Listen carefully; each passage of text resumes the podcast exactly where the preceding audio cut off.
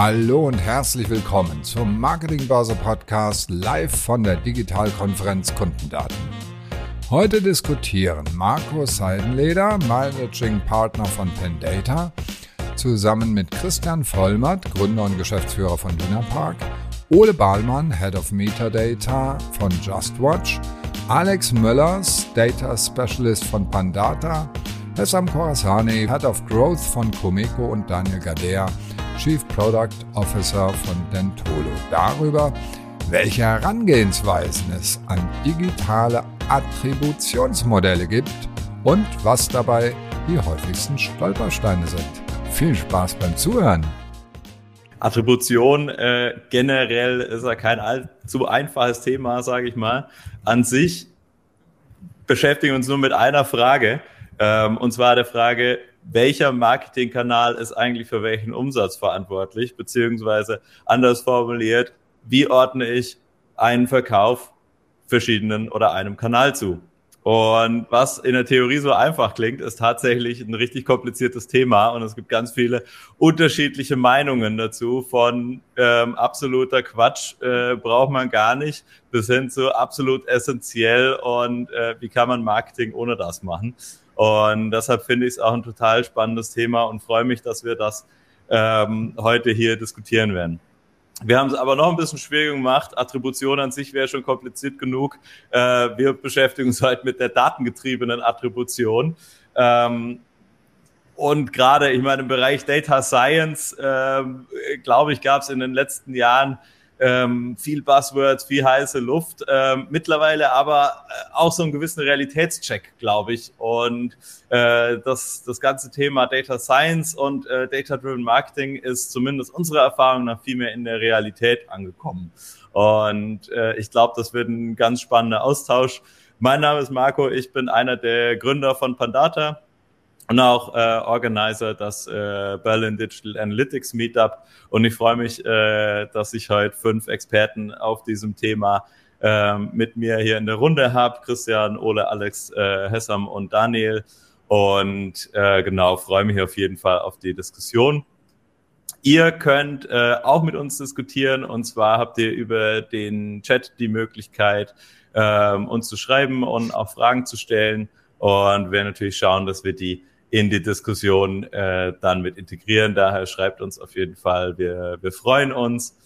Und genau, dann würde ich einfach mal in die Runde übergeben und sagen, vielleicht stellt ihr euch auch noch mal kurz vor. Ähm, Christian, magst du vielleicht anfangen? Und wenn du magst, äh, verweis dann gerne an den nächsten, der sich dann, der sich dann direkt vorstellen darf. Ja, gerne. Danke, Marco. Ja, Christian Vollmert, äh, auch einer der Gründer von Gründer von Luna Park, seit 25 Jahren jetzt im Online-Marketing mittlerweile zu Hause, echt, echt lange Zeit. Ähm, wir sind eine Agentur, sitzen eigentlich in Köln. Ähm, in Remote-Zeiten ist es mittlerweile doch mehr oder weniger egal, wo man so sitzt. Äh, wir haben Schwerpunkte klassisch SEO, aber auch Ads, Analytics und Data. Und Fokus ist für uns schon alles, was wir machen wollen für unsere Kunden, dass wir da einen datengetriebenen Ansatz fahren. Also von daher ist das für uns immer das Wichtigste, dass wir da mit einer guten Grundlage starten und da auch die Kunden, unsere Kunden da auch Stück für Stück näher heranführen. Ähm, freue mich dabei sein zu können und ich würde mal an den Ole übergeben. Ja, danke Christian. Ähm, ja, mein Name ist Ole Ballmann. Ich bin äh, der Head of Data, Metadata and Integrations bei JustWatch. Das ist ein äh, langer Titel und da muss man sich nicht viel drunter vorstellen. Ähm, wer JustWatch nicht kennt, wir sind eine Suchmaschine für äh, Streaming-Informationen. Also wenn man am Sofa sitzt und äh, nicht weiß, wo jetzt der Pate Teil 3 kommt, auf welchem Streaming-Anbieter, dann kann man bei uns nachschauen und dann sagen wir das. Ähm, für dieses Thema ist mein Job bei Just Watch ähm, zwar auch relevant, aber ich habe in den letzten 15 Jahren auch sehr viel in anderen Firmen, teilweise Attributionsmodelle, datengetriebene Attributionsmodelle aufgebaut. Ähm, ich habe auch einige Zeit bei WebTrack verbracht als äh, ein Vendor, wo ich viel mit Kunden gearbeitet habe, äh, die natürlich auch am Thema Attribution interessiert waren. Und äh, deswegen freue ich mich auf diese spannende Diskussion heute. Und äh, ich gebe dann einfach mal Alexander weiter. Genau, ich bin Alexander Möllers ich bin Data Specialist bei Pandata Und ähm, ich arbeite mit Kunden von uns Strategien zur Attribution und zur datengetriebenen äh, Attribution aus und helfe ihnen dann auch, äh, diese zu implementieren oder implementiere diese mit ihnen. Und ähm, genau deswegen bin ich heute dabei und hoffe natürlich auch viel zur Diskussion beitragen zu können. Und ich würde einfach mal an Daniel weitergeben. Dankeschön. Ähm, genau, mein Name ist Daniel Gader, ich bin Chief Product Officer bei Dentolo im Berliner Introtech. Ähm, bei uns verantwortlich für die gesamte Plattform- und Datenstrategie. Ähm, wir haben die letzten Jahre einer der stärksten Expertenbrands im Bereich Zahnzusatzversicherung aufgebaut, machen die gesamte Customer Journey, also von Akquisition über Claims, Payments Management, alles basierend auf unserer eigenen Technologieplattform. Letztes Jahr noch äh, mit Petolo eine neue Marke im Tierkrankenversicherungsbereich gegründet, ähm, wo wir jetzt auch zum Marktführer, ähm, äh, was jetzt auch zum Marktführer aufbauen wollen. Und wir sind sehr, sehr stark unterwegs im Bereich Awareness Stage Marketing, also einen sehr starken Growth Focus, ähm, dementsprechend sehr viele äh, individuelle, lange Customer Journeys, ähm, wo das Thema Attribution äh, ein sehr, sehr spannender Teil davon ist. Und dann würde ich mal übergeben an Hessam. An Hessam bleibt ja nur noch einer. Wunderbar.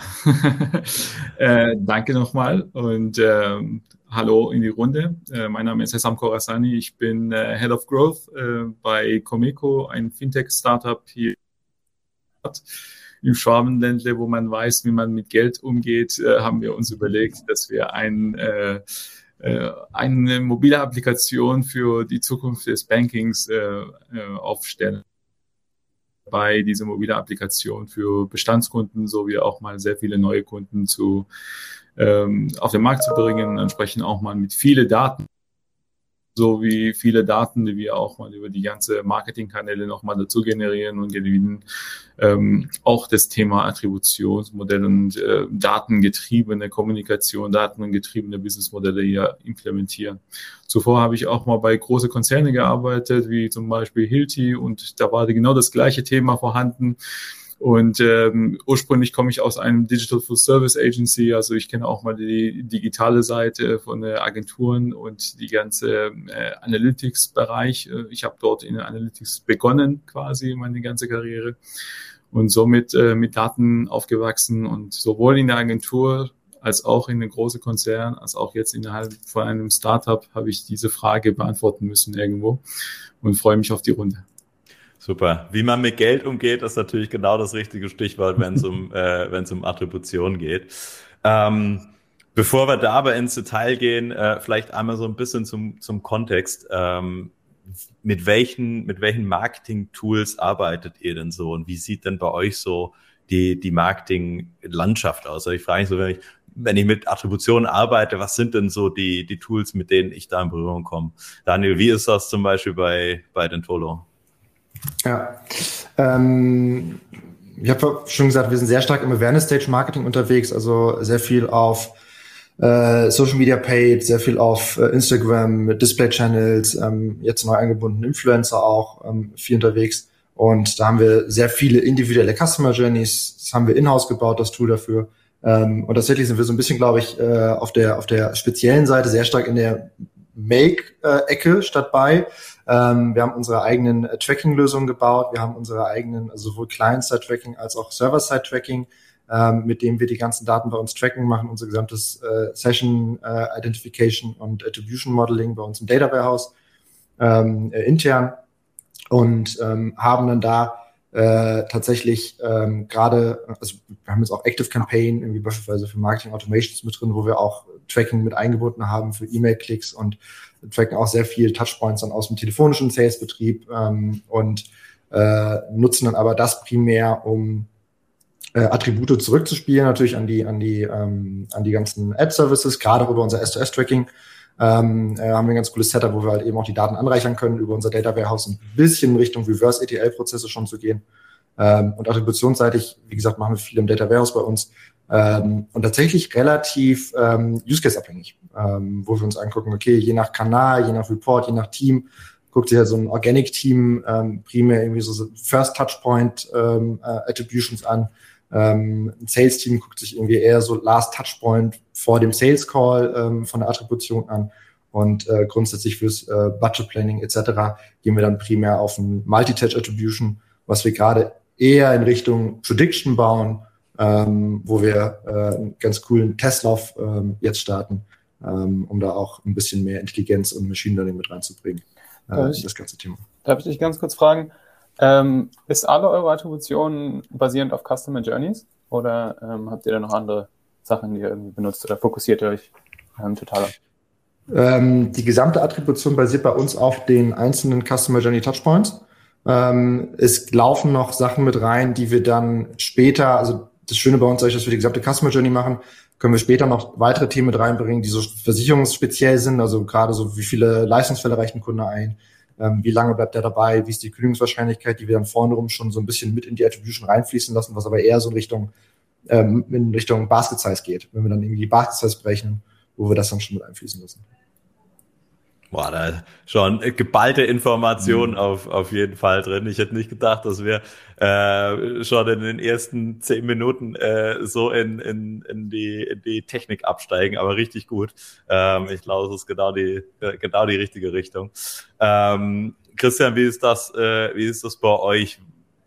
Also, wie ist ja. das mit euren Kunden? Weil ich könnte mir vorstellen, dass ihr da in toolseitig wahrscheinlich in eine ganz andere Richtung geht. Vor allem, wenn äh, Daniel sagt, sie haben alles Make gemacht, dann wär, äh, bin ich sehr gespannt, deine Perspektive darauf zu hören. Ja, also was Daniel erzählt hat, super. Sind wir als Agentur unterwegs, äh, ist natürlich mal ein bisschen abhängig einfach davon, wie ist das Kundensetup. Also wir sind schon von uns ähm, sehr in, in, in der Toollandschaft äh, einerseits in der Google-Welt unterwegs. Ähm, auch einfach dadurch, dass wir uns sehr lange schon mit Google Analytics beschäftigen und mein, mein Bruder als Geschäftspartner auch so da so sehr tief drin ist, ähm, haben wir auch für uns sehr früh eigentlich auch einen Fokus gelegt, wo wir gesagt haben, nee, wir wollen nicht viele Systeme abdecken, sondern wir wollen uns auf wenige äh, fokussieren und da dann auch in die Tiefe gehen und da auch unsere Leute aufbauen. Und somit haben wir je nachdem so ein, auf dieser ganzen Data Analytics Seite so schon bei vielen Kunden so das ganze GTM, GA, GA360 Setup bis hin zu BigQuery und so, wo es halt reingeht. Ähm, und auf der anderen Seite gucken wir aber auch so, je nachdem, welche Marketingkanäle eingesetzt werden, wie da die Verknüpfung herstellen. Ne? Und je nach Kundengröße haben wir entweder äh, dann quasi ein System, wo der Kunde auch schon ein Data Warehouse in irgendeiner Form aufgesetzt hat, wo wir quasi dann auch äh, mit reinarbeiten, also wo es mehr dann auch wirklich in eine Zusammenarbeit mit den Kunden geht. Bei anderen Kunden, die kommen, die sind noch sehr am Anfang von ihrer ganzen Data- und Customer Journey und die sagen, wir brauchen überhaupt erstmal eine Agentur, die uns da hilft, dieses Setup aufzubauen. Und äh, da macht es bei vielen Kunden erstmal für uns immer, ja, ist am einfachsten, da erstmal mit einem guten Standard-Setup reinzugehen, äh, weil das kann man auch erstmal aufbauen. Also ich glaube, das, was Daniel so erzählt hat, ist super, wenn man dann wirklich tiefer drin ist, wenn man wirklich dann sagt, okay, äh, wo ist der Kunde selber auch so? Und ähm, das merken wir dann selber auch bei unseren Agenten oder bei unseren Kunden, wenn die irgendwann sagen, dann dreht sich das und dann bauen die auch intern ja immer mehr auf. Ne? Also dementsprechend Fokus ist aber für uns einige wenige Tools äh, und da dann aber in der Tiefe auch zum Beispiel das ganze Consent-Thema wie, wie User-Centrics oder OneTrust, da sind wir sehr tief unterwegs, wie man das am besten noch integriert, weil das ist mittlerweile, finde ich, auch so das, das Komplexeste, wie, wie kriege ich das alles unter einen Hut, damit ich da auch genug Daten zusammenbekomme. Ja. Herr Sam, ja, sorry, go on. Ja, ich wollte eigentlich nur äh, noch ein bisschen äh, bestätigen, was, äh, was Christian sagte. Du hast halt, äh, je nachdem auch, was du für ein Team hast und was du für ein Setup mhm. hast, äh, die Möglichkeiten äh, oder eben nicht die Möglichkeiten, äh, was selber zu machen. Ich denke, was ähm, Daniel gesagt hat, das, das klingt alles super, aber da braucht man halt auch entsprechend die Leute äh, und die Infrastruktur und das Knowledge, um das aufzuziehen. Und wenn man klein anfängt, mhm. ähm, weil man vielleicht nicht das Budget hat oder insgesamt die Firma noch nicht groß genug ist, um sich einen riesigen Data Science und Data Engineering Team zu leisten, die die Daten hin und her bewegen und dann da Sinn draus machen, äh, dann äh, kann man mit den Standard-Tools, die man so findet, und da ist Google 360 sicherlich äh, eins der ganz großen äh, äh, Themen am Markt ähm, auch loslegen. Ähm, eine Sache, die ich noch hinzufügen wollte, ist, äh, haben wir jetzt noch gar nicht drüber geredet, wenn man, also ich komme aus dem äh, App-Bereich sehr viel, äh, und da, äh, wenn man da über Install Distribution redet, ähm, kommt man gar nicht aus ohne die Partner, weil man ansonsten an die Daten für den Plattformen gar nicht rankommt. Also mhm, da braucht man genau. ja. Ja, absolut, äh, absolut. Und absolut wichtiges Thema auch. Und ähm, ich glaube, wenn man äh, Marketers erschrecken will oder verschrecken will, dann äh, fängt man an, über Attribution im App-Bereich zu reden, weil da hat man die, die geballte technische Komplexität und äh, am, am Ende blickt keiner mehr durch. Ähm, Sam, ich hatte mich gefragt, wie das bei euch ist, weil du äh, bist ja vom äh, Konzern quasi ins Startup gewechselt. Deshalb kann ich mir vorstellen, dass da äh, natürlich auch ein, eine ganz gute Spanne an, an Infrastruktur äh, dazwischen liegt und wahrscheinlich auch ganz andere Art, wie, wie Attribution da betrieben wurde oder wird. Absolut, absolut. Aber ich muss ganz ehrlich sagen, dass ich äh, überrascht war, wie viel äh, von dieser Infrastruktur hier wieder äh, ich wieder wiedergefunden habe. Das heißt auch bei dem Startup, äh, da, da müssten wir tatsächlich uns irgendwann mal bremsen, äh, um diese mhm. ganze unterschiedliche Lösungen und sonstiges nicht einfach mal alle zwei Monaten irgendwas Neues implementieren. Wir haben irgendwann mal, wenn ich jetzt die Tools durchgehen sollte, da haben wir eine große Liste an unterschiedlicher Marketing-Tools und äh, Data-Tools und nochmal äh, Journey-Tools, um, äh, um überhaupt segmentieren zu können, um überhaupt dieses Thema mit dem Apps Download und sonstiges dann nochmal äh, sehen zu können. Also äh, man muss da auch mal tatsächlich aufpassen, dass man nicht zu viele Silos aufbaut, äh, um später dann wirklich in der Lage zu sein, diese Daten dann nochmal zu managen und zusammenzubringen und wirklich daraus, dass, äh, was wir auch mal gesagt haben, hier ähm, Insight zu generieren und entsprechend in der Lage zu sein, zu sehen, was da überhaupt passiert. Also auf jeden Fall ähm, kann ich mich anschließen weil, was wir auch mal hier gehört haben. Also wir sind auch klassisch in viele unterschiedliche Marketingkanäle unterwegs. Ähm, nutzen auch mal teilweise viele unterschiedliche Tools, sind aber äh, momentan dabei, diese Tools auch mal zu konsolidieren. Äh, von dem Marketing äh, schauen wir, dass wir einfach mal ein Tool haben, mit dem wir die gesamte Marketing ähm, in einem Tool bedienen können. Da schauen wir uns momentan HubSpot an äh, in Verbindung mit Google Analytics und ähm, auf der anderen Seite äh, Google Tag Manager, die uns dann einfach mal das gesamte Tracking dann nochmal ermöglichen muss. Fürs äh, Social Media Bereich haben wir ein zusätzliche Tool dann, äh, implementiert, äh, nicht nur auch noch das gesamte Management und ähm, äh, Kampagnenmanagement sowie Kommunikationsmanagement, Community Management dann auch mal übernimmt und entsprechend auch mal wir in der Lage sind, das Ganze ganzheitlich zu betrachten und dann mit wenige Tools unterwegs sind und entsprechend auch mal das Ganze umsetzen zu können.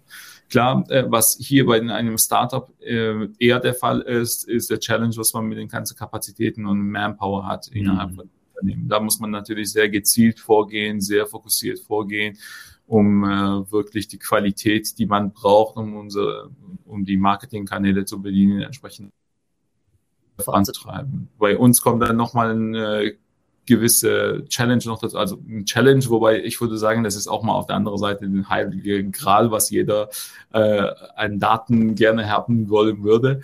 Äh, nämlich wir haben ein Open Banking System und die Multi-Banking Funktion ermöglicht uns einfach mal die gesamte Bankdaten von den Nutzern auch noch in unserer App zu haben. Haben, aber nicht nutzen. Also das ist jetzt erstmal.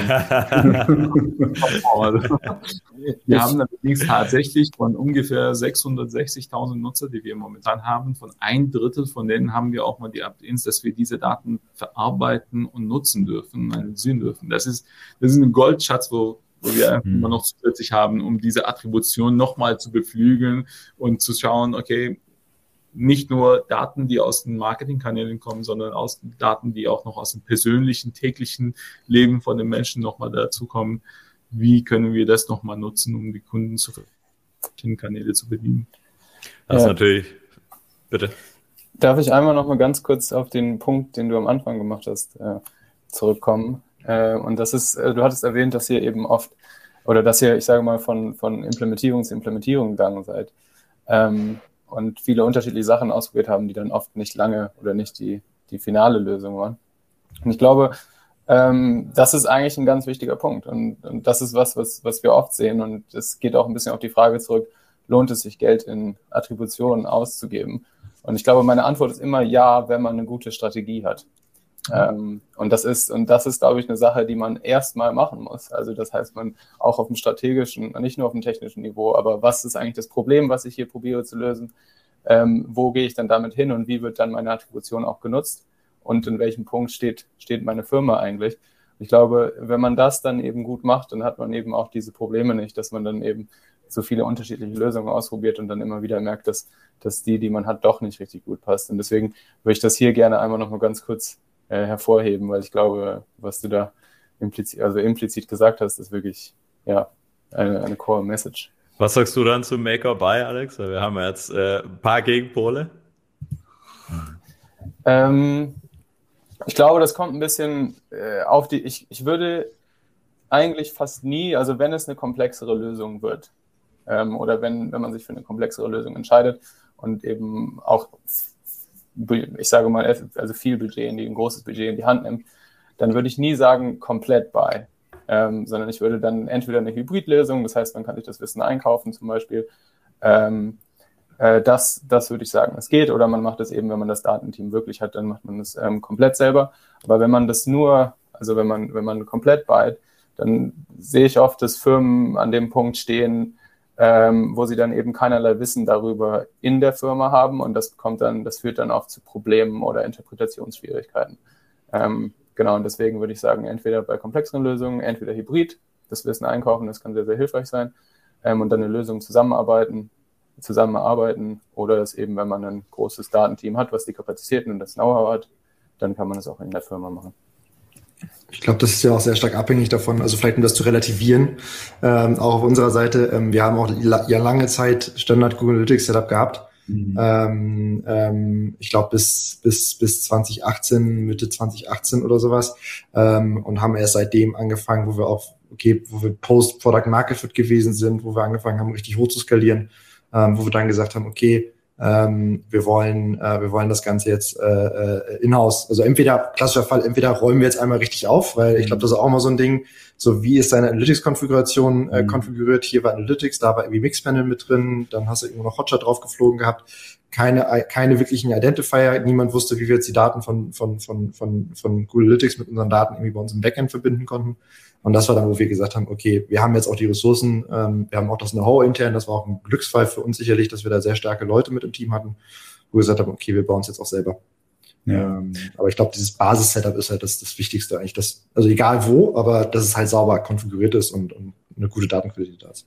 Ich, ich glaube, was, was da noch so ergänzend dazu kommt, was, was wir bei unseren Kunden so sehen, das ist wirklich auch immer, je klassischer in Anführungsstrichen so, so ein Konzern oder so ein Kunde da unterwegs ist, ähm, man hat ja dann doch immer noch die Silos auch in Form der einzelnen Abteilungen. Also es ist ja doch immer noch mhm. erschreckend zu sehen, wie viel Marketing, Technik, dann kommt der Datenschutzverantwortliche noch dazu und bis man die überhaupt erstmal alle auf eine Spur gebracht hat, das ist ja schon eine Challenge. Ne? Und also wir kriegen viele Anfragen, die wirklich sagen, was, was, was ihr eben gesagt habt, das fand ich, also das kenne ich auch sehr gut, die wirklich sagen, ja, wir probieren alle drei Monate ein neues System aus das hilft uns nicht weiter, also testen wir das nächste. Und sie machen sich überhaupt nicht den Gedanken darum, was will ich eigentlich erreichen. Und äh, da überhaupt erstmal konzeptionell am Anfang reinzugehen und dann in die Umsetzung, das ist wirklich äh, immer noch eine große Aufgabe. Also ist echt äh, erstaunlich zu sehen, bei wie vielen Unternehmen das doch noch äh, die Grundlage erstmal ist.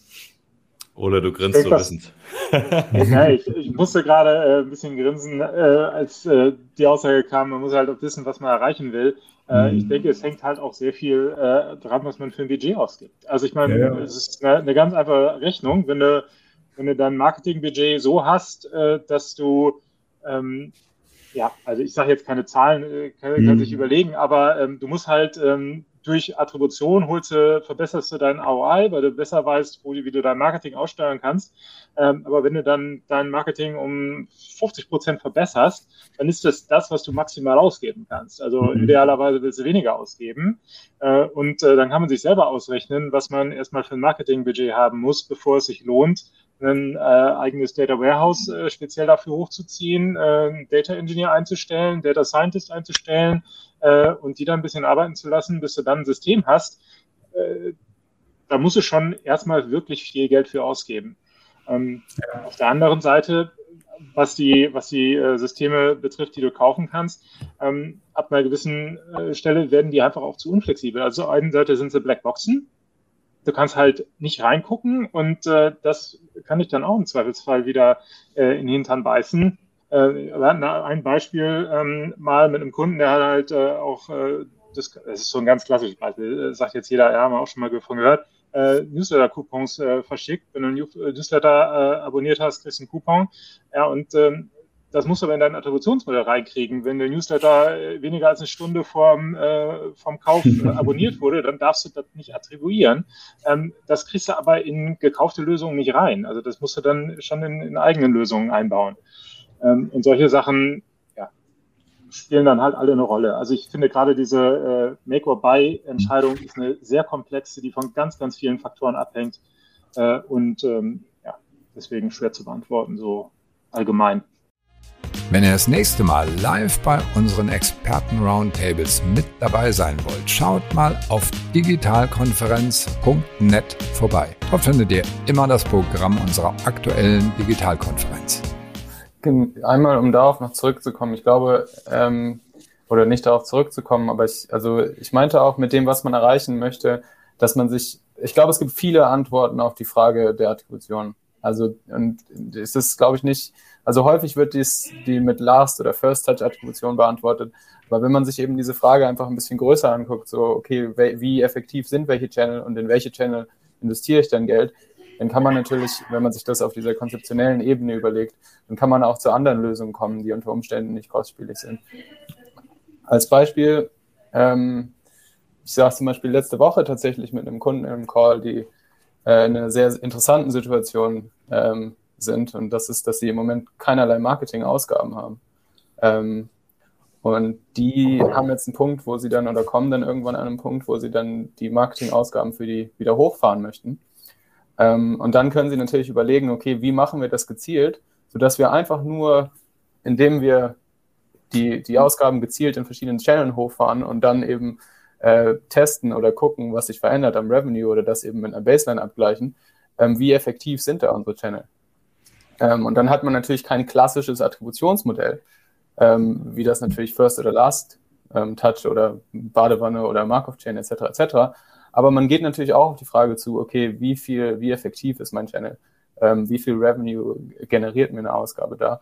Und das ist natürlich dann eine andere, eine andere Herangehensweise. Und ich glaube, für die muss man halt einmal einen Schritt immer zurückgehen und dann eben gucken, okay, was möchte ich, genau, was möchte ich eigentlich erreichen? Und deswegen habe ich mich da gar nicht so sehr auf das Budget oder auf die technische Implementierung bezogen, sondern eben äh, auf dieser sehr konzeptionellen Ebene gedacht. Mhm. Vor allem, man kann auch mal dazu sagen, dass äh, Distributionsmodellen, ob jetzt äh, Make or Buy, wie auch immer das zustande gekommen ist, sehr viel auf die Conversions und auf diese letzte Zielerreichungen zielen und einfach mal alles andere, was vorbereitend ist, alles andere, was die gesamte Awareness, Consideration Phase von den, von den unterschiedlichen Journeys bedient, gar nicht, gar nicht so groß betrachten. Somit, äh, wenn wir mit den klassischen Attributionsmodelle um, äh, umgehen, verlieren wir oft auch mal diese, diese Kundeninteraktionen, die tatsächlich zustande kommen, diese relevante Interaktionen, die auch einen großen Wert haben für den gesamten Journey und auch eine nachgelagerte äh, Effekt auf äh, die Conversions, die dann am Ende zustande kommen. Also da, das musste man definitiv äh, für jeden Unternehmen gesondert betrachten, meiner Meinung nach. Und dann, dann erübrigt sich die Frage, ob Make or Buy, weil dann wird es einfach mal eine, eine eigene äh, Modell sein, was man braucht, um entsprechend damit umgehen äh, zu können. Und äh, daher denke ich, langfristig sollte das Ziel sein, immer seine eigene Lösung aufzubauen und äh, Stück für Stück auch noch so zu modellieren, dass es einfach mal ein gesamtheitliche Bild abgeben kann von dem, was auf dem, auf dem Markt passiert und in den ganzen Kanälen passiert. Ja, Wobei die Sache ist mit eigener Lösung so, ich, ich, glaube, es kommt wirklich darauf an, wie digital ist man unterwegs, wie viel investiert man da rein. Äh, also was wir auch so sehen, alleine schon mit dem Kunden mal darüber zu definieren, was sind denn für dich Conversions? Und da gehen ja doch viele immer noch so auf die finale Conversion und sagen, ja, okay, wann ist das so? Äh, wenn die kommt, dann ist alles super. Aber wir haben zum Beispiel einige Kunden so entweder im B2B-Bereich, äh, oder auch so, wir machen gerade mit einem Kunden auch testen wir verschiedene äh, Kanäle einfach so im, im Automobilbereich. Und das sind halt dann einfach 60, 70 Touchpoints, bis dann so einer ein Auto kauft und der muss dann auch noch die Schufa-Richtung dann ja noch bestehen, äh, dass er es überhaupt kriegen darf. Und ähm, da versuchen wir auch immer kleinteiliger zu werden, um somit einfach überhaupt diese, diese Journey zu greifen und dann danach auch zu bewerten. Also ich glaube, das ist auch so ein bisschen äh, die Herausforderung für von der, von der Analytics-Seite und von der Datenseite zu definieren, ähm, naja, ich habe die Kanäle, aber welche Stufen soll er denn in der einzelnen Phase wirklich durchlaufen? Und wenn man das hinbekommt, dann kann man auch mit den Standardsystemen schon viel erreichen, glaube ich. Das ist wirklich abhängig nachher auch so, ich glaube, was, was Ole meinte, einfach so auch abhängig vom, was für ein Volumen will ich nachher da drehen online. Mhm. Ich glaube, das Spannende ist ja auch, das Spannende ist ja auch überhaupt erstmal in vielen Fällen die ganzen Customer Touchpoints überhaupt zu tracken. Mhm, genau. Ähm, und, und das ist ja auch ein lebendes Modell. Also wir hatten jetzt einen ganz spannenden Fall, wo wir jetzt angefangen haben, bei uns Google äh, Trustpilot Reviews zu pushen. Mhm. Ähm, und dann haben wir auf einmal gemerkt, dass die Conversion Rates gestiegen sind weil wir deutlich mehr Trustpilot-Reviews hatten, die eine deutlich bessere Bewertung hatten. Mhm. Ähm, das sagt dir kein Attributionsmodell. So, ja. Äh, das, äh, da, da, haben wir dann gesagt, okay, äh, das haben wir uns auch überlegt, wie wir es eben nochmal eingebaut kriegen, dass wir uns auch nochmal den, den, den Score anschauen zum Zeitpunkt der, der, der äh, Conversion. Ähm, das sind so Sachen, wo wir auch sagen, das, halt, das muss man dann so, das ist auch eine sehr, wo wir auch immer sagen, dass sehr genau schauen muss, hat man die Ressourcen, hat man die Kapazitäten intern, um so ein System zu maintainen, weil einmal aufgesetzt hilft nicht ähm, weil ich sag mal, sonst ähm, ist man da im Zweifel Agenturbereich, ich kenne das viel bei wie Konzernen, mit denen wir arbeiten im Versicherungsbereich, ähm, ist das Projekt abgeschlossen, dann kannst du das Projekt irgendwie ein Jahr später nochmal neu starten, mhm. ähm, weil in der Zwischenzeit halt irgendwie nicht viel passiert ist und das nicht wirklich gepflegt wurde. Naja. Ja, absolut. Das ist, das ist, das große Problem, was auch mal in den gesamten, in den vielen Unternehmen vorhanden ist. Wir könnten einfach mal den äh, deutlichsten und besten Attributionsmodelle und Datenmodelle und sonstiges auch mal zu, äh, zur Hand haben und sagen, okay, basierend darauf können die Entscheidungen getroffen werden. Am Ende ist es eine große Challenge für die Unternehmer, das nochmal zu, in ihre tägliche Doings zu übersetzen. Was muss ich dann tatsächlich machen? Und da ist dann wiederum von kleinen bis großen Konzernen immer wieder darauf, äh, kommt es darauf an, welche Know-hows habe ich, kann ich mhm. überhaupt damit umgehen als Mitarbeiter von diesem Unternehmen, der diese Daten zur Hand bekommt und äh, kann ich diese Tool dann tatsächlich, diesen Tools, die ich bekomme, dann auch mal übersetzen und am Ende auch einen Effekt für, meinen, äh, für meine Conversions erzielen. Oft werden die Entscheidungen aber doch noch dann auf Bauchgefühl basiert und dann entsprechend auch mal getroffen, weil das einfacher ist, äh, um das zu machen, als jetzt, wenn ich einfach nur mit einem komplexen Datenmodell erstmal das äh, begründen muss und dann umsetzen muss. Mhm. Ein Punkt, der mich nochmal interessieren würde, ich glaube, Ole, du hast vorhin auch schon was in die Richtung gesagt, ist das ganze Thema Datenqualität. Ähm, und bevor du darauf antwortest, einmal noch kurz in die Runde. Ähm, wenn ihr möchtet, schreibt uns gerne auch noch Fragen und, und äh, diskutiert mit. Äh, wir, wir freuen uns auf jeden Fall über, ähm, über auch eure Einwürfe und Kommentare. Genau, was Emi fragt, ist, wie das Thema äh, Datenqualität halt da auch nochmal eine Rolle spielt, weil äh, wir wissen es ja, Tracking wird immer schwieriger, User Journeys äh, immer abgehackter. Ähm, das muss ja auch einen Einfluss auf die Attribution haben. Äh, absolut und äh, völlig klar. Und wie gesagt, ich komme ein bisschen aus der App-Ecke und äh, da sind die Identifier jetzt äh, weg und äh, äh, Datenqualität ist, ist ein Riesenthema und Privacy ist auch ein Riesenthema und äh, das ist aber auch ein wichtiges Thema, äh, vor allem auch für die Kunden. Äh, und ich bin ja, wenn ich nicht gerade auf der Arbeit bin, ja auch eher Kunde im Netz und äh, da achte ich natürlich auch auf Privacy. Insofern bin ich da auch gar nicht böse drum. Aber natürlich sind das äh, Herausforderungen, die äh, sich jetzt einem als, als Analyst oder als, als äh, Marketer stellen oder einfach nur als jemand, der, der Geld ausgibt äh, für, für Marketing im Netz. Ähm, ja, das ist aber auch also ich finde es wieder sehr individuell. Man muss halt schauen, welche, welche Touchpoints man hat mit seinen Kunden, welche man davon vernünftig messen kann, inwieweit man die Customer Journeys auch, äh, die User Journeys zusammenknüpfen kann. Ähm, weil du einfach dadurch, dass du Cookies verlierst und äh, dadurch, dass du Identifier verlierst im, im Mobile-Bereich, einfach im Zweifelsfall sehr viel Fragmentierung hast ähm, und das nicht mehr ganz zusammenkriegst. Und wenn du dir dessen bewusst bist, ähm, dann musst du natürlich das auch als ganz gewichtigen Input nehmen für deine Überlegung, wie baue ich mir jetzt Attributionsmodell, wie will ich attribuieren. Ähm, denn wenn man sich im Vorfeld schon klar sein kann, dass einem relativ viele Informationen fehlen, einfach aufgrund der, äh, der Situation. Vielleicht macht man ziemlich viel mit, mit äh, neuen Plattformen, wenn man auf TikTok oder auf Twitch äh, Werbung macht, die muss man auch erstmal integrieren äh, oder eben nicht. Ähm, wenn man viel im äh, Social-Bereich unterwegs ist, Dark Social ist auch noch ein großes Thema. Ähm, das sind alles äh, Touchpoints, die man nicht wirklich messen kann. Ähm, und dessen muss man sich bewusst sein, äh, wenn man sein Attributionsmodell baut. Ähm, ja. Absolut. Ähm, habt ihr noch einen Kommentar zum Thema Datenqualität? Sonst würde ich das Thema wechseln. Aber ich finde es eigentlich ein spannendes Thema. Ich weiß nicht, äh, Christian, ist das bei euch?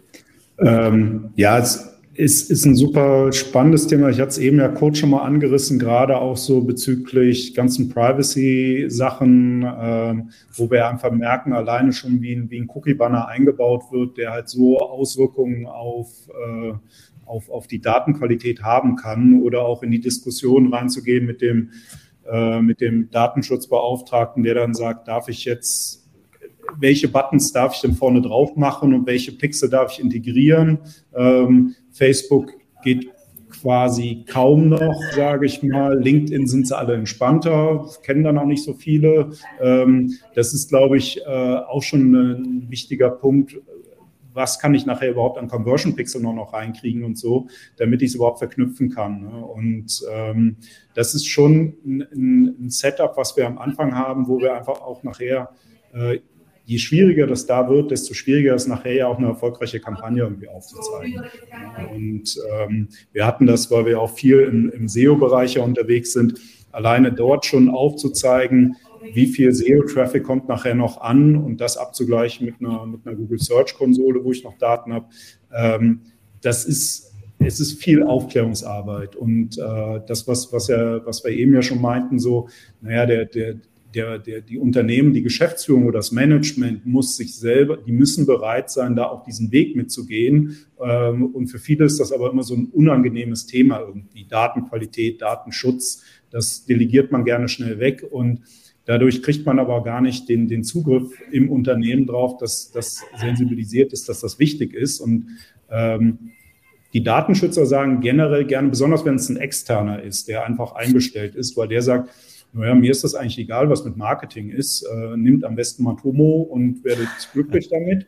Und äh, aus Marketing-Sicht ist das natürlich dann doch einfach wesentlich schwieriger, damit dann erfolgreich zu werden. Und das äh, viel Aufklärungsarbeit, um da überhaupt dann ein Setup zu bekommen. Vielleicht, vielleicht noch ein Wort, äh, um, um das Ganze nicht zu bleak, zu, zu trist aussehen zu lassen.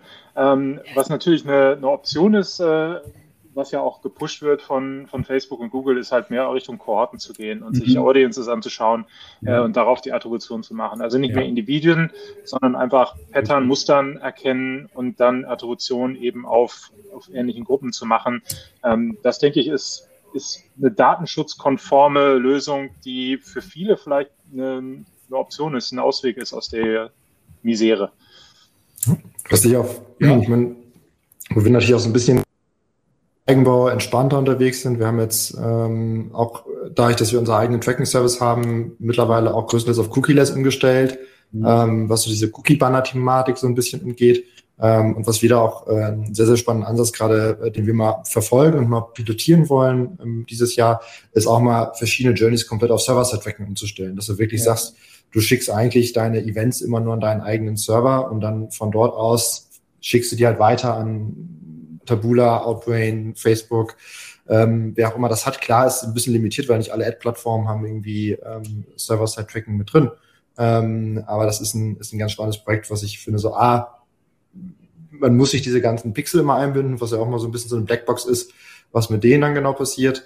Ähm, und B ist natürlich auch ähm, äh, deutlich weniger invasiv, weil ich auch deutlich besser kontrollieren kann, was gehen da überhaupt für Daten raus, äh, was für Daten schicke ich mit, etc. Gut, solange ich Kampagnen fahre, auf den, auf den großen Kanälen, sage ich mal, kommt man an dem Pixel im Moment ja nicht vorbei, aber Server-Sites bei uns auch, gerade bei Facebook, das testen wir jetzt gerade auch bei den ersten, wo wir sagen, wie können wir das Server-Side gehen? Oder auch, wie ist es mit Analytics, weil es ja dort gerade auch durch durch die letzten Urteile aus Österreich und so ja im Moment auch ein großes Diskussionsthema ist, äh, was gibt es da auch für Alternativen? Und da gibt es ja auch schon verschiedene Varianten. Also Server-Side-Thema ist bei uns im Moment auch ein spannennes Thema, wo mein, wo mein Bruder im Moment auch sehr aktiv unterwegs ist. Genau. Seid ihr da schon unterwegs, Hassam? Äh, ja, also ich könnte genau das gleiche wiederholen, was meine Vorredner jetzt einfach mal dazu gesagt haben. Äh, also die gleiche Challenges, die gleiche ähm, Initiativen, um äh, irgendwie das Ganze umzuge äh, zu umgehen. Ähm, allerdings, ich glaube, wenn ich jetzt einen Schritt zurückgehen darf und vielleicht das Ganze aus einem äh, Blickwinkel von einem Marketer äh, betrachte, dann würde ich sagen, wir sind in einem großen Change-Phase momentan, was mhm. Marketing angeht und wie die Art und Weise, wie wir Marketing betreiben, angeht. Ähm, wir haben ja definitiv diese Thema Datenschutz, Marktmacht von den Anbietern und sonstiges. Und jeder versucht natürlich momentan diese Kundenbeziehungen und diese Kundenkontakte zu kriegen äh, am Markt und direkt mit dem Kunden in Kontakt zu sein.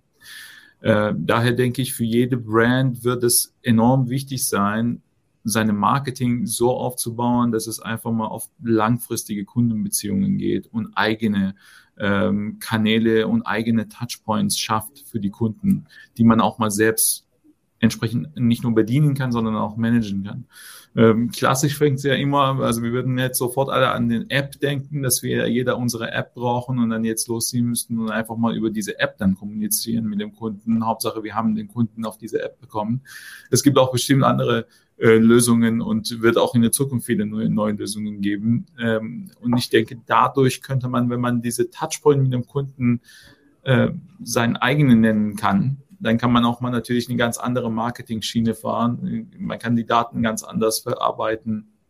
Und wenn ich meine äh, Zielgruppe kenne und die sind bei mir irgendwo in dem Kontakt drin, dann kann ich auch mal mit denen über andere Kanäle kommunizieren, äh, anstelle jetzt dann äh, klassisch viel Advertising zu machen, klassisch viel auch mal Attributionsmodelle in dem Sinne zu brauchen, sondern ich brauche Attributionsmodelle für die interne Kanäle, für die interne Inspirationen, die ich habe, um entsprechend auch eine langfristige Customer äh, Lifecycle zu ermöglichen. Also ich glaube, äh, dass auch mal stark von den Providern für solche Plattformen ähm, wie Google und Co. Ähm, momentan das gefordert ist, dass man wirklich den Kunden im Mittelpunkt äh, stellt und einfach mal direkte Kundenbeziehungen, also relevante Kundenbeziehungen aufbaut und somit auch mal ein bisschen ein Stück weit weggeht von der Art und Weise, wie wir in der Vergangenheit Marketing gemacht haben was, was du jetzt gerade ansprichst, ist natürlich auch so ein bisschen Luxus, ne? weil, du die Leute eingeloggt hast. Du weißt ja, wer wer ist. Ne? Und ja. äh, ich meine, sobald man die Leute zum Login bringt, dann hat man die Customer Journey relativ einfach zusammen. Mhm. Die Challenge ist halt davor.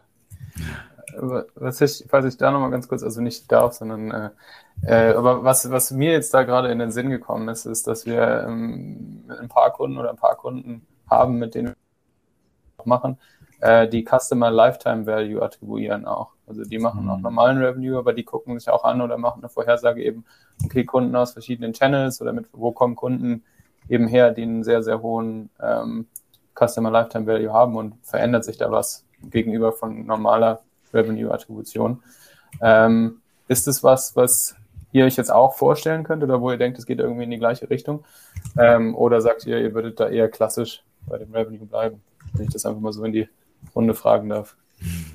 Also ich habe das äh, auch schon gemacht. Ich finde, das gehört zusammen. Also äh, vielleicht auch wieder ein bisschen äh, aus der Richtung, aus der man kommt. Wenn man ähm, App, äh, im App-Bereich unterwegs ist, App installt, sind auch teuer.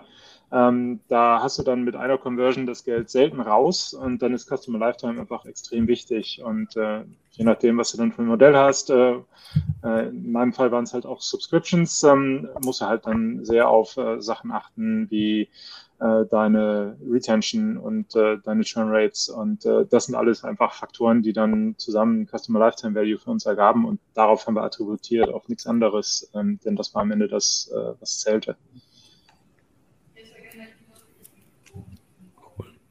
Ein, eine, eine Frage, die ich nochmal in die Runde werfen würde, ist, ähm, wenn ich jetzt Attribution gemacht habe, wenn ich mein Attributionsmodell aufgebaut habe, wie auch immer, ähm, Buy or Make, habe irgendein Tool im Einsatz oder habe äh, mir selber in einem DWH zusammengebaut. Wie kriege ich das dann eigentlich in die Abläufe integriert? Wie, wie, wie kriege ich eigentlich die Marketingabteilung dazu, dass sie dann auch wirklich mit meinem Attributionsmodell arbeitet? Wie bekomme ich das in die, in die Reports? Wie bekomme ich es auch in die Köpfe? Ich wir haben zumindest, oder ich habe zumindest die Erfahrung gemacht, dass das gar nicht so einfach ist. Und äh, mich würde sehr interessieren, wie ihr äh, dieses Problem seht und ob ihr da eventuell auch Lösungen zu habt. Ich kann ich gleich weitermachen. Äh, in, in unserem Fall, also ich finde, es, steht und fällt viel mit der Art äh, und Weise, wie man die Daten halt auch intern verbreitet. Also ein gutes Data Visualization Tool, ähm, ob man jetzt ein Tableau hat oder äh, was auch immer, äh, ist relativ wurscht, aber es muss halt ein vernünftiges Tool sein, es muss vernünftig an den Daten angeknüpft sein, also es muss auch im Data Warehouse aufsitzen. Äh, du brauchst vernünftige Dashboards, die baust du dann am besten auch für die Marketing schon, für die Marketing-Leute schon vor.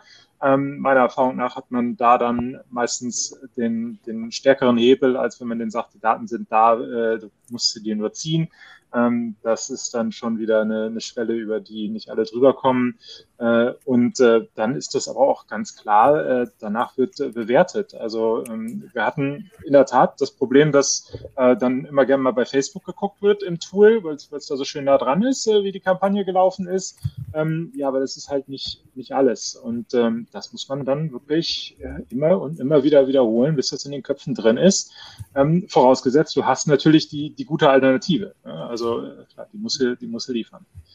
Oder halt in Google Analytics. Also das ist ja genau das Ding. Ja, der Marketer, der macht erst Google Analytics auf, bevor er in deinen Report schaut. Wobei selbst das ist dann schon eine Kunst, dass er da reinguckt. Weißt du, die meisten wissen ja nicht mehr nach einem Monat, wo war das nochmal. Also ich, ich glaube auch, was Ole so sagt bezüglich Reportings, das haben wir auch so bei den Kunden. Wir, wir brechen es halt runter. Ne? Also das ist halt, es gibt so die Management-Reports, die halt möglichst einfach sind, äh, wo, wo wenig Daten, wo mehr wirklich auf die, auf die relevanten äh, Kennzahlen kommt. Und dann gibt es halt so die Deep Dives, wo es dann für die einzelnen Fachabteilungen oder auch für die, äh, für die Verantwortlichen, wir haben bei uns im, im Analytics-Bereich, bei den Analytics-Teams haben wir halt immer so QM-Dashboards, wo die halt einfach nur darauf gehen. Ne? Die SEOs haben dann so ihre SEO-Dashboards äh, und das fließt ja nachher alles zusammen, äh, aber jeder hat trotzdem ja einen anderen Blickwinkel so ein bisschen. Ne? Und ich glaube, das ist schon das Wichtige. Also man muss trainieren und äh, auch intern in der Agentur wie auch beim Kunden mit den gleichen Reports arbeiten. Und ich glaube, ich glaube, der, der, der größte Punkt ist immer so, die verschiedenen Daten auch nicht zu sehr mit vermischen, ne, und so vergleichen. Also Klicks und Sessions und sowas ist ja schon so bei einigen schnell äh, missverstanden und da wird schnell alles in einen Topf geworfen. Ne? Ich glaube, du bist hier, glaube ich, auch schnell wieder bei der Frage, was willst du erreichen am Ende? Also ja also wir, wir, hatten haufenweise die Situation, so ja, ich sehe hier bei Facebook zehn Abschlüsse, irgendwie im Report elf und irgendwie im Produktivsystem neun. So, was ist jetzt die richtige Zahl? Und ich glaube, ähm, je nachdem, wo man halt ansetzt, äh, ist halt wichtig, am Anfang einmal eine einheitliche Sprache zu sprechen, dass jeder weiß, mhm. wo zu finden ist und was irgendwie so die Single Source of Truth nachher auch ist, wo die Leute sich auch so ein bisschen dran, äh, dran halten. Ähm, und dann kann man darauf aufbauen. Also wir haben auch High-Level irgendwie ähm, eine recht einfache Logik und dann hast du mhm. Teams unterschiedliche Modelle mit unterschiedlichen Attributionen. So, und da ist den Leuten aber auch mittlerweile bewusst, dass die halt äh, natürlich auch unterschiedliche Ansichten sind, so, und die man nicht miteinander vergleichen kann. So, aber ich, und das führt zu keinen Streits? Äh, ist ein Team, von daher aktuell noch nicht, nein. Aber da haben wir auch tatsächlich verschiedene Ansichten. Es gibt tatsächlich dann, also gerade weil du es ansprichst, es gibt dann wenn du sagst, so, so Out-of-Home-Kampagnen ist so ein klassisches Beispiel, wenn wir sagen, wie bewerten wir diese, so, dann gehen wir häufig auf so eine Any-Touchpoint-Attribution. So, wo ich dann sage, so, okay, dann, dann, so, um das zu bewerten, so gleichzeitig hast du dann ein Sales-Team, sagen, ja, aber von den 20 Leads haben wir irgendwie 10 abgeschlossen, die sollen bei uns mit reinzählen in, in den, in den ähm, und da sagen wir halt auch so, okay, da gibt es ja für die unterschiedlichen Use-Case unterschiedliche Attributionsmodelle, ähm, äh, um das halt nachher auch gerecht aufzuteilen, je nachdem, was ich mir halt anschaue. Was ist das Ziel? Ne? Ist das Ziel jetzt irgendwie, was will ich messen? Was, was ich eine ganz interessante oder was ich ganz generell immer als eine interessante Lösung sehe, ähm, sind Implementierungen, die tatsächlich das, die Budgetverteilung daraus errechnen. Ähm, und das ist ja gerade, wenn man, natürlich, wenn man sich nur eine für einen Channel, also man macht eine Attribution und dann hat man einen, einen Revenue und hat eben Ausgaben dafür gehabt. Das kann man sich natürlich einmal angucken, das kann man sich aber natürlich zum Beispiel auch jede Woche angucken ähm, oder über beliebige Zeiträume. Und ähm, wenn man das für alle Channel macht, dann kann man natürlich theoretisch auf Basis dieser Attribution oder dieses Cost-Revenue-Verhältnisses, kann man natürlich auch einfach ausrechnen, okay, wenn ich diese Zahlen nehmen würde, was wäre dann die optimale Verteilung? Ähm, und ich habe, also sowas finde ich immer sehr, sehr interessant, weil das natürlich dann so ein bisschen die Konsequenz ähm, die die Attribution hat, dann eben noch ein bisschen mehr darstellt. Ähm, und dann kann man natürlich auch diese dann zum Hintergrund nehmen, um eben darüber zu diskutieren, okay, warum, warum sollte, warum sollten wir eben von diesem vorgeschlagenen, von diesem, von diesem quantitativen Ansatz, warum sollten wir davon zum Beispiel abweichen? Und damit in Verbindung natürlich auch, ähm, auf welchem, auf welchem Level oder über welchen Zeitraum reden wir. Ähm, mhm. Ich habe, wir haben zum Beispiel einen Kunden, die machen, die machen diesen quantitativen Ansatz auf einer, einer Jahresebene. Also die planen sozusagen ihr Marketingbudget einmal äh, für das ganze Jahr und dann nehmen sie den quantitativen Ansatz da. Also sie rechnen sozusagen aus, okay, wie sollten wir ungefähr die Budgets ähm, verteilen und dann die, die einzelnen Channel-Inhaber bei ihnen dann, ähm, die entscheiden dann oder die Leute, die für die Channel verantwortlich sind. Dann gibt es eben nochmal Anpassungen ähm, innerhalb des Jahres eben basierend auf ähm, Vorkommnissen, zum Beispiel Kampagnen oder wenn sich etwas verändert. Man probiert dann eben auf diesem High-Level, also in diesem High-Level-Budget ungefähr zu bleiben, was man dann eben quantitativ verrechnet hat. Und äh, solche Ansätze finde ich auch, finde ich sehr, sehr interessant, weil sie eben einen Schritt weitergehen. Ähm, und äh, genau eben diesen, ja, diese Quantifizierung nochmal weitermachen, als, als einfach nur die Zahlen zu bekommen. Cool.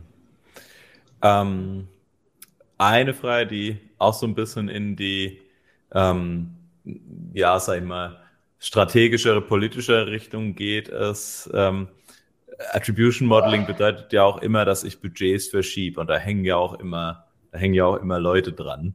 Ähm, dadurch gerade in, in großen Unternehmen ist es ja äh, durchaus auch kein, kein allzu einfaches Thema, vor allem wenn ich jetzt irgendwie Fachabteilungen habe, äh, die nach Kanälen aufgeteilt sind ähm, und die eine Abteilung jetzt plötzlich besser bewertet wird als die andere durch das Attributionsmodell. Äh, das ist das Attributionsmodell. Habt ihr da schon irgendwie Erfahrungen, wo das zu, zu Problemen geführt hat? Und äh, wenn ja, wie seid ihr damit umgegangen? Hm. da gibt es etliche Beispiele. also an, an sich. Ich hatte schon ein bisschen Sorge, dass es alle sagen, nee, kein Problem. Hab nie gesehen. Ich glaube, Attributionsmodelle in einem Unternehmen, äh, die richtige Attributionsmodelle sind die, die äh, den einen oder anderen gut darstellen. Dann haben wir schon mal dort das Buying dafür. Äh, meine Ziele sind erreicht, meine, meine Zahlen sind gut, also Attributionsmodell von dir funktioniert. Und daher, ich glaube, das, was wir vorhin gehört haben, soll natürlich ein richtiger Use Case sein, es soll ja natürlich eine richtige Zielsetzung haben, gut aufgestellt sein, vorbereitet sein und eine richtige Modell, relevante Modell aufbauen. Äh, äh, Allerdings am Ende ist es wirklich diese politische Entscheidung, wie man das implementiert und wer arbeitet damit. Äh, und ich glaube, da habe ich die richtige, gute Erfahrungen immer nur gemacht, wenn diese Top-Down-Commitment zu dem, zu dem Thema da war. Wir haben ja auch gehört, das sind immer wieder unterschiedliche äh, Datentöpfe, unterschiedliche Reports. Ich brauche zwei Reports anzugucken zu demselben Thema, da kriege ich zwei unterschiedliche Zahlen und das ist in jedem Unternehmen so. Und ähm, wenn, wenn wir eine bestimmte Single Point of Truth äh, implementieren wollen und einfach mal vor, vorwärts gehen wollen, es funktioniert meiner Meinung nach nur mit dem Top-Down-Commitment äh, dazu dass man einfach mal äh, braucht und entsprechend äh, die ganze Showcases und Use Cases, die man darauf basieren dann äh, zeigen kann in dem Unternehmen, was man für Erfolge damit dann äh, generieren könnte und warum man dann damit arbeiten will. Und äh, wenn man das hat, dann gehe ich davon aus, dass es machbar ist. An sich würde ich behaupten, ich habe etliche Male schon mal Attributionsmodelle, überhaupt Reports auf die Beine gestellt, wo wir einfach mal dann ähm, nach drei Monaten gar nicht mehr das implementieren könnten, weil das gesamte Unternehmen nicht dahinter war. Und dann der erste, ist die erste Frage, wie berechnet ihr das? Und warum ist das anstelle von 20 Prozent 30 Prozent da drin? Ich würde das eher mit 40 berechnen. Und dann ist dieses gesamte Attributionsmodell schon mal in Frage gestellt. Das ist halt ein Blackbox-Modell, das einfach, äh, wo einfach keiner mehr weiß, was, äh, was drin vorkommt. ich glaube, ich lasse ja nachher ein Organisationsmodell. Ich sag mal, wenn du, also ich sage so High-Level, wenn irgendwie alle Teams versuchen, ihre Attributionsanteil zu maximieren, mhm. ähm, oder, oder ihren, ihren Anteil zu maximieren, dann kann es am Ende eigentlich nur gewinnen, weil alle Teams versuchen, irgendwie mehr, mehr, mehr äh, Abschlüsse zu generieren, mehr Sales zu, zu generieren. Ähm, und am Ende, gut, muss halt irgendwo äh, von oben natürlich Strategie vorgegeben werden. Ähm, es kann in manchen Phasen sinnvoll sein, sehr viel auf Growth zu gehen, aber auch irgendwie Performance Marketing hat irgendwann ein Ceiling in verschiedenen Kanälen. Und da muss man umschiften und äh, erfahrungsgemäß ähm, ist ja das Wichtigste da eigentlich auch flexibel zu sein, ähm, weil alles ändert, also alle drei Monate braucht ja Facebook haut ein Update raus, irgendwie mhm. versucht irgendwie seine Messenger-Geschichten zu pushen. Ähm, TikTok versucht irgendwas zu pushen. Also das ist ja immer, ist ja immer sehr volatil am Markt unterwegs und erfahrungsgemäß muss man die Budgets dahin shiften, wo es gut funktioniert. Also wir hatten schon Momente, wo wir dann Mitte des Monats 50 Prozent des Budgets umgeschiftet haben, weil wir gemerkt haben, so hey, das klappt hier gerade viel besser. Ähm, äh, lass uns hier voll drauf gehen. Aber klar, ist ja. natürlich mit Fachabteilungen, die verschiedene Kanäle betreuen, dann meistens an Budgets irgendwo noch Personal geknüpft ist, ist immer ein schwieriges, schwieriges Thema. Ja. Aber ist bei uns eh, also wir versuchen das auch den Kunden so aufzuzeigen. Es geht auch dahin, dass, es, dass das Budget flexibler gehandhabt wird. Also man definiert den Budgetrahmen, man definiert die Ziele und äh, da können wir auch schneller switchen. Schwieriger wird es, wenn mehrere Agenturen dann auch am Start sind. Das ist dann schon nochmal eine andere Herausforderung. Was aber auch dort, was wir eben schon mal so hatten, auch dieses Umdenken. Also es gibt auch Kunden, die fangen an zu sagen, die sind da flexibler, die lösen sich auch von ihrem klassischen Mediaplan denke, äh, wo man einfach merkt, okay, da, da kommt eine gewisse Dynamik rein und wo dann auch die verschiedenen Budgets aus den verschiedenen Fachbereichen zusammengespielt werden. Ja, also das finde ich im Moment so ist das Spannendste, weil man dann einfach auch Sachen austesten kann äh, und das so bezüglich was performt einfach besser, dass man da eigentlich dann auch äh, kurzfristig einfach Sachen umswitchen kann. Also das finde ich im Moment auch die, die spannendste Entwicklung einfach am Markt. Absolut. Gut, ähm, ich glaube, wir haben noch drei Minuten, bevor wir rausfliegen. Ähm, vielleicht ganz schnell äh, zum Ende, wenn ich jetzt gesagt habe, ähm, klingt gut, ich brauche auch ein Attributionsmodell. Ähm, wo fange ich an? Vielleicht, Alex, kannst du was dazu sagen, aber gerne auch, äh, wenn jemand anders äh, die ersten Schritte aufzeigen kann. Ähm, ja, also ich glaube, für mich ist das ganz klar erstmal der konzeptionelle Plan. Und das ist auch einfach, ähm, was habe ich, wo möchte ich hin? Und das sind aber auch so, also was habe ich bedeutet eben auch so Sachen wie Datenqualität. Ähm, was bin ich für ein Unternehmen? Bin ich zum Beispiel subscription-basiert? Ähm, bin ich ein Retailer?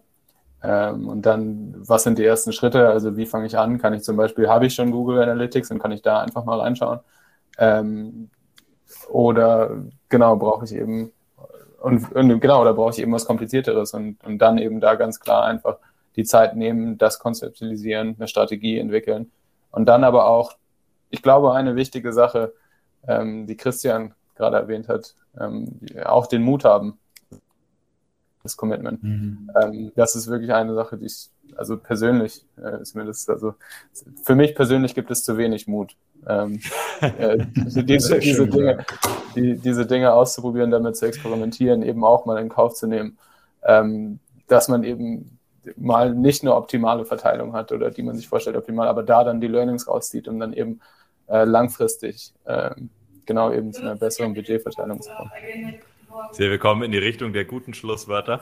Ähm, für Alex gibt es zu wenig Mut. Äh, was sagt ihr? Was ist äh, die Sache, die man nicht übersehen sollte, wenn ich mit meinem Attributionsmodell anfange?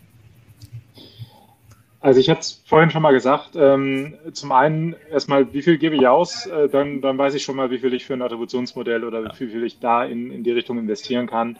Äh, und dann, ähm, und das ist genau das, was Alexander gerade gesagt hat, was habe ich denn schon? Also wenn ich bei Google äh, bin, dann äh, sollte ich vielleicht erstmal da anfangen. Geht ja bei manchen erstmal los, dass man seine, mhm. seine Kampagne erstmal verteckt. Ne? Also das ist äh, das ist wirklich der erste Schritt, aber ich habe es auch schon gesehen, dass teilweise Geld ausgegeben wurde, wo, ja. wo das einfach vergessen wurde ja. oder inkonsistent gemacht wurde.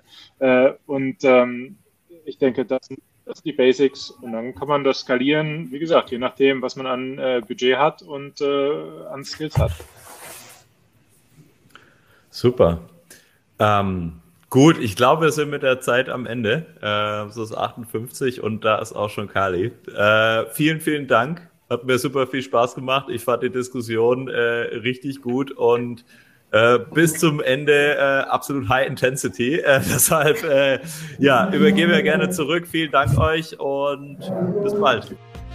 Das war der Marketingbörse Podcast mit einem Mitschnitt der Digitalkonferenz Kundendatentrends vom März 2022. Es diskutierten Markus Seidenleder von Pandata, Christian Vollmert von Lunapark, Ole Bahlmann von Just Watch, Alex Möllers von Pandata, Hessam Korasani von Comico und Daniel Gadea von Dentolo. Danke fürs Zuhören und gerne das nächste Mal live bei digitalkonferenz.de.